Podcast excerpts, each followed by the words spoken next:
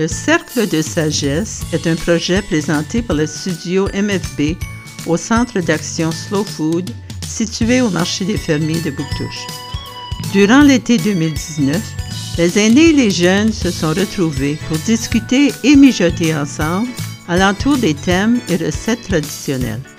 C'était la sagesse de l'âge, tête à tête avec la sagesse de la jeunesse, avec la nourriture au cœur de chaque rencontre.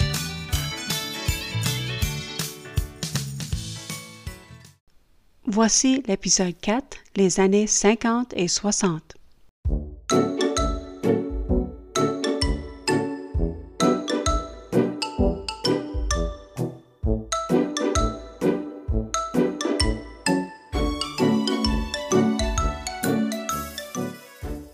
Euh, Aujourd'hui, notre thème, c'est les années 50-60. Et puis, on a vraiment des beaux invités euh, aujourd'hui, des jeunes, des aînés. Alors, on va, tout le monde va se présenter. Moi, mon nom, c'est Brigitte Holleran. Moi, c'est Sylvain Maillet, puis je vais à l'école Dr Marguerite Michaud ici à Bouctouche. Moi, c'est Mario Leblanc, ancien.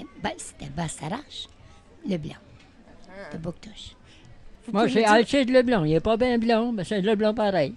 Ah, c'est ça. Puis, donc, on a donc nos deux personnes ici qui, sont, qui vont nous parler de l'agriculture dans l'ancien temps. On est vraiment contents. On a préparé des questions. Donc, et puis, on a un, un autre jeune ici. Là, mon nom c'est Illy, j'ai 10 ans, puis je vais à l'école Dr. Dr. Marguerite Michaud. Voilà. Alors, on va commencer avec. euh, Peut-être, on peut-tu vous demander, Monsieur Leblanc, euh, un petit peu de où est-ce que vous êtes né, votre enfance, un petit peu où est-ce que vous étiez, comme un petit peu sur votre vie, mais. Ben, je peux vous dire où j'étais, où j'ai mis au monde. Mhm. Euh, dans ce temps-là, c'était appelé le village des Colettes. Colette Village, c'était ça la mailing address. C'est plus ça heure. Ben, c'était dans le Potch Road. C'est- on montait par Saint-Anne, puis c'est à peu près comme euh, un mille et trois quarts d'ici, c'est un chemin à droite. Ça, c'est le Potch Road. La raison que ça appelé le Potch Road, c'est que à peu près, c'est mon père qui m'a dit ça, puis mon grand-père, puis je l'avais entendu dire de le grand-père, je crois bien. Euh, comme 230 ans passés et plus, il y a des potes, c'était des businessmen. Ils ont venu dans Bouctouche, euh, à Colette Village. puis Il y, a- il y a- il y a un ruisseau là, qui passe dans le village. Ils avons bouché le ruisseau, puis ils avons fait une dème. Puis après ce que la dème a été faite, ils avons bâti un moulin à grains. Euh, dans ce temps-là, il n'y avait pas de car, il n'y avait pas d'aéroplane, il n'y avait pas de téléphone, il n'y avait pas de radio. Puis, en fait, ça, c'est en quelle année, vous, que vous êtes né? Je suis né le 10 de mai en 1929. J'ai tout le temps dit, c'est moi qui avais amené la Grande Dépression de 1929. Uh-huh. Élie, sais-tu, toi, qu'est-ce que La c'est? ça? Grande Dépression de 10 1929 est supposée d'avoir commencé au commencement d'octobre. Puis moi, je suis né le 10 de mai. Ben dans ce temps-là, les nouvelles travaillent slow. Ils n'ont rien su. Ils n'ont rien su dans le mois d'octobre. Mais, euh, tiens, dis-moi, Élie, as-tu déjà entendu parler de ça? Qu'est-ce que c'est? Non. Il connaît pas ça? Il sait pas qu'est-ce que c'est? Voulez-vous nous expliquer un petit peu qu'est-ce que c'était, ça? Qu'est-ce qui s'est passé dans cette année-là? OK. Voulez-vous, mais Madame Leblanc, voulez-vous nous le dire un petit peu? Y a- y a-t-il d'autres choses qui arrivaient?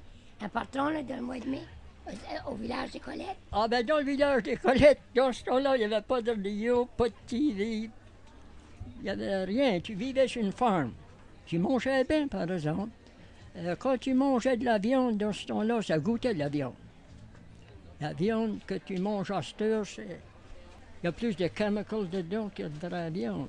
C'est ça. Puis vous, anyway, vous rappelez euh, la différence, là? Ça ne permet pas grand-chose pour faire des euh, pour s'amuser, oui. Moi, j'avais pratiqué un coq à se boxer. Je sortais dehors, puis j'avais besoin, j'avais rien besoin de garder le coq, puis me taper dans les mains, puis dire You want to fight? Puis le coq faisait par moi. bon enragé. Puis un coq enragé, ça fait dur avec ses ailes. Il me faisait mal.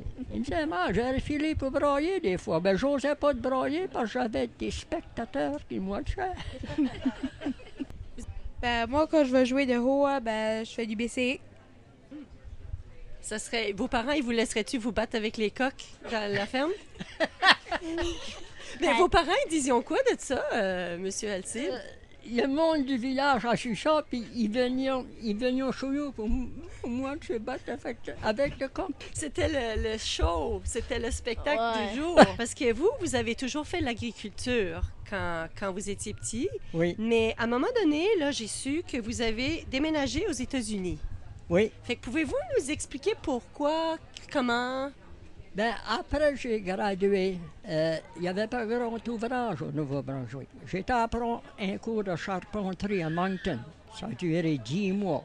Puis là, après j'ai pris mon cours, j'ai été travailler dans les outskirts de Fredericton. Je parle encore en chiac, moi, là, vous m'excuserez. Puis là, euh, je m'avais engagé charpentier, mais il y avait des labours là aussi. Euh, on était couchés puis nourris. Ben, un labor avait 60 cents de l'heure, puis moi, j'étais un charpentier, j'avais 85 cents de l'heure. Puis là, après, après 5-6 mois, mes gars, j'avais monté à une pièce. Oh, ben là, tout le monde m'appelait le Dollar Man.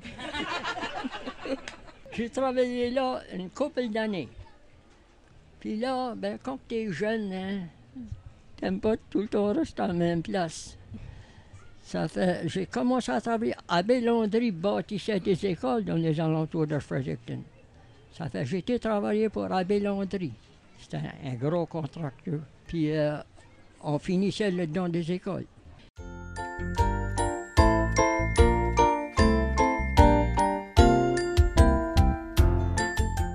Nous voici de retour au marché des fermiers de Bouctouche et nous avons deux euh, invités qui sont nos aînés, Alcide Leblanc et Maria Leblanc. Puis on a deux beaux jeunes ici, Élie et Sylvain. Alors, euh, on va continuer notre discussion, puis on va parler de l'agriculture dans l'ancien temps. Mais là, euh, Maria, en fait, puis Maria Leblanc, là, vous êtes, êtes-vous de la parenté de Leblanc?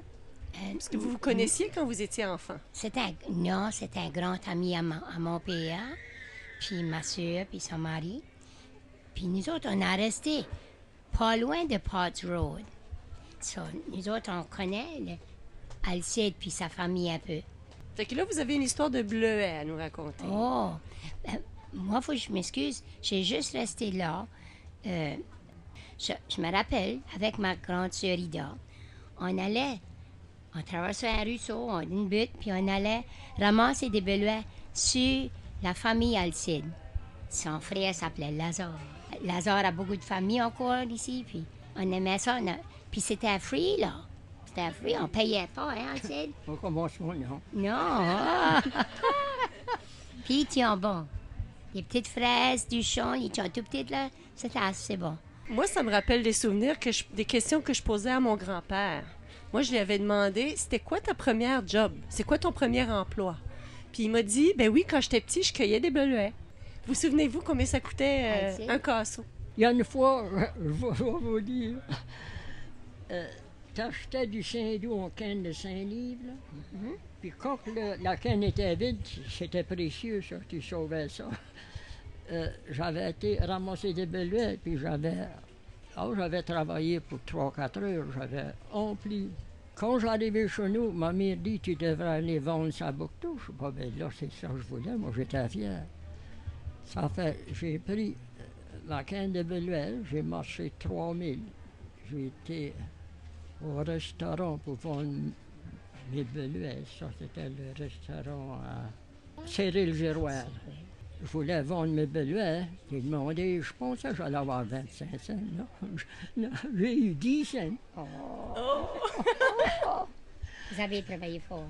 J'avais, ram- j'avais ramassé des Beluels pour 3 heures de temps. J'avais marché 3000 avec mes Beluels. Puis je m'en étais, je m'en étais chez nous avec 10 cents. Je m'avais graissé. J'étais riche. Ah oui? ben, j'aurais aimé l'avoir plus.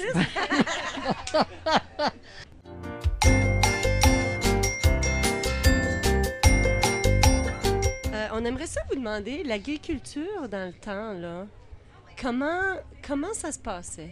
L'hiver, les fermiers, euh, le temps qu'il y avait de la glace venait épaisse, il y avait une, machine pour euh, pêcher les, les, les coquilles de huîtres dans les alentours de, de, de.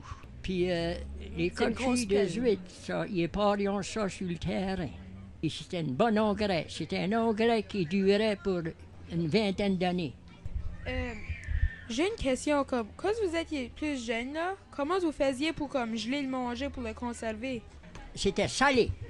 Ailleurs dans le on, on employait du sel. Du hareng salé, là, j'en ai mangé en masse. C'est ça qui mangeait le premier. À toutes les, à toutes les automnes, là, alentour de Noël, quand il faisait frais assez, mon père tuait un jeune bif, un bif d'un autre, quoi de même.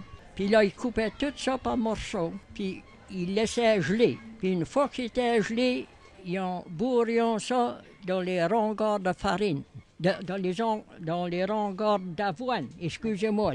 On bourrait dans l'avoine, ça, ça pouvait rester gelé jusqu'au mois de mai.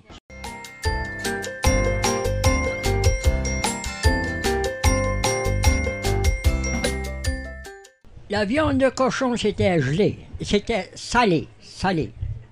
Salé beaucoup. Puis ça se conservait toute l'année. Puis le petit hareng était gelé. Ça fait quand tu voulais de la viande, euh, la bonne viande, tu allais dans le regard de euh, Voine, puis tu sortais un morceau de bif. Puis c'était bon. Tu le laissais dégeler, par exemple. Ouais, sinon ça aurait peut-être été dur à manger. Oui. Puis, on a fait du jello. Vous autres, là, connaissiez-vous ça quand vous étiez petit, du jello? Chez une femme, il n'y avait pas grand jello. Ouais. Mais vous souvenez-vous la première fois que vous avez vu ça? C'était quand? Je sais pas si vous êtes capable de vous souvenir, ou Maria aussi, vous rappelez-vous? La, La première, première fois fois que j'ai vu avez- du jello, Ouais. Ouais, ça devait être des restaurants à Bouctouche. À l'âge de 8 ans, t'aimes de grandir. Tu grandis pas assez vite. Tu... Moi, j'étais pas gros, hein. Puis j'avais demandé à mon père voir si je pouvais me lever. Il se levait en 5 heures pour tirer les vaches. là. J'avais demandé à mon père si je pouvais me lever pour les aider tirer les vaches. Ben, il dit non, t'es encore trop jeune, toi. Il dit l'année prochaine. Puis comme de fait, quand j'ai fait ces 9 ans, ils m'ont pris à me lever à 5 heures du matin pour tirer les vaches. Au commencement, j'aimais ça, là, ça me faisait filer grand. Mais là, ça mieux, j'aimais plus ça, j'avais- je voulais arrêter, mais ils ne voulaient plus que j'arrête. J'étais stock. C'est de ma faute. J'aurais dû me boucher le bec. Puis une journée à la ferme, là. Fait que là, ça commençait à 4 heures du matin. Comment ça se passait? Toute une journée à la ferme. Ton père commençait à 5 heures, 4-5 heures le matin. À 5 heures du matin, on se levait à 5 heures du matin. On tirait, on tirait les vaches le premier. Puis là, le temps qu'on tirait, les vaches, ma mère faisait des crêpes. Puis de la viande de cochon salée. C'est ça qu'on déjeunait avec. Puis des faillots. On déjeunait, euh, après qu'on on a tiré les vaches, on déjeunait probablement vers 6h30, 7h. Ah ben là, euh, moi, euh, j'allais à l'école dans ce temps-là. J'ai seulement commencé à aller à l'école à l'âge de 7 ans et 3 mois. Pour la raison qu'il n'y avait pas d'école dans notre petit village dans ce temps-là. Aurait fallu que j'arrête à l'école du couvent. Puis ça, ça aurait été une marche de 3 ans, euh, de 3 000 et demi. Puis c'était trop pour un jeune de 6 ans. Puis dans ce temps-là, les chemins qui n'ont pas pavé, puis les chemins qui n'ont pas plaué. Ça fait l'hiver, la neige de 4 pieds en avant masse. Puis moi, je- j'ai toujours mesuré à 4 pieds. Ça fait, je pouvais pas aller à l'école. Ben, en 1936, euh, ils avaient bâti une petite école neuve. C'était de 9 h à 12 h. Là, ils te laissaient 1 heure pour aller dîner. Ah, c'était moi, il fallait qu'ils rentrent le bois. Il y avait une, une boîte à bois aussi. On était chauffé à bois. Mais dans ce temps-là, il n'y avait pas d'insulation. Il n'était pas insulé. Il n'avait pas. Puis on avait deux poêles à bois. Puis on brûlait beaucoup de bois. Ben, du bois, on avançait. Puis on avait du terrain à, à bois en masse. Puis mon père, c'était un homme qui était beaucoup vaillant. Puis c'est un homme qui ne boivait pas, il jurait pas, puis ils priaient beaucoup. Même en travaillant, les babines ils priaient. Là. Oui, moi, je me rappelle comme tout ce qu'on restait, là, Macintosh Hill. Chez nous, on disait le chapelet. Ah, Ah oui, Oui. euh, euh, le chapelet, c'était dit à tous les soirs, tous les soirs, le chapelet était dit. Quand est-ce que vous faisiez cuire le manger, là? Vous aviez pas les fourneaux électriques qu'on a sur, hein? Non, non, non, c'est un poêle à bois seulement. Ça, vous le faisiez cuire sur le poêle à bois? Oui. Puis des crêpes, puis des crêpes, puis des faillots. Le matin, c'était ça, c'était ça le déjeuner.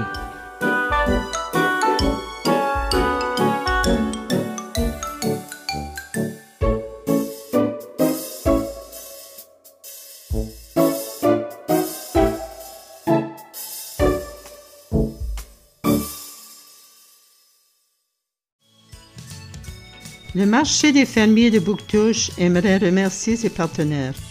Le gouvernement du Canada et son programme Nouveaux Horizons pour les aînés et Unique Coopération financière, ainsi que tous les aînés et les jeunes qui ont donné si généreusement de leur temps pour l'enregistrement de ces balados.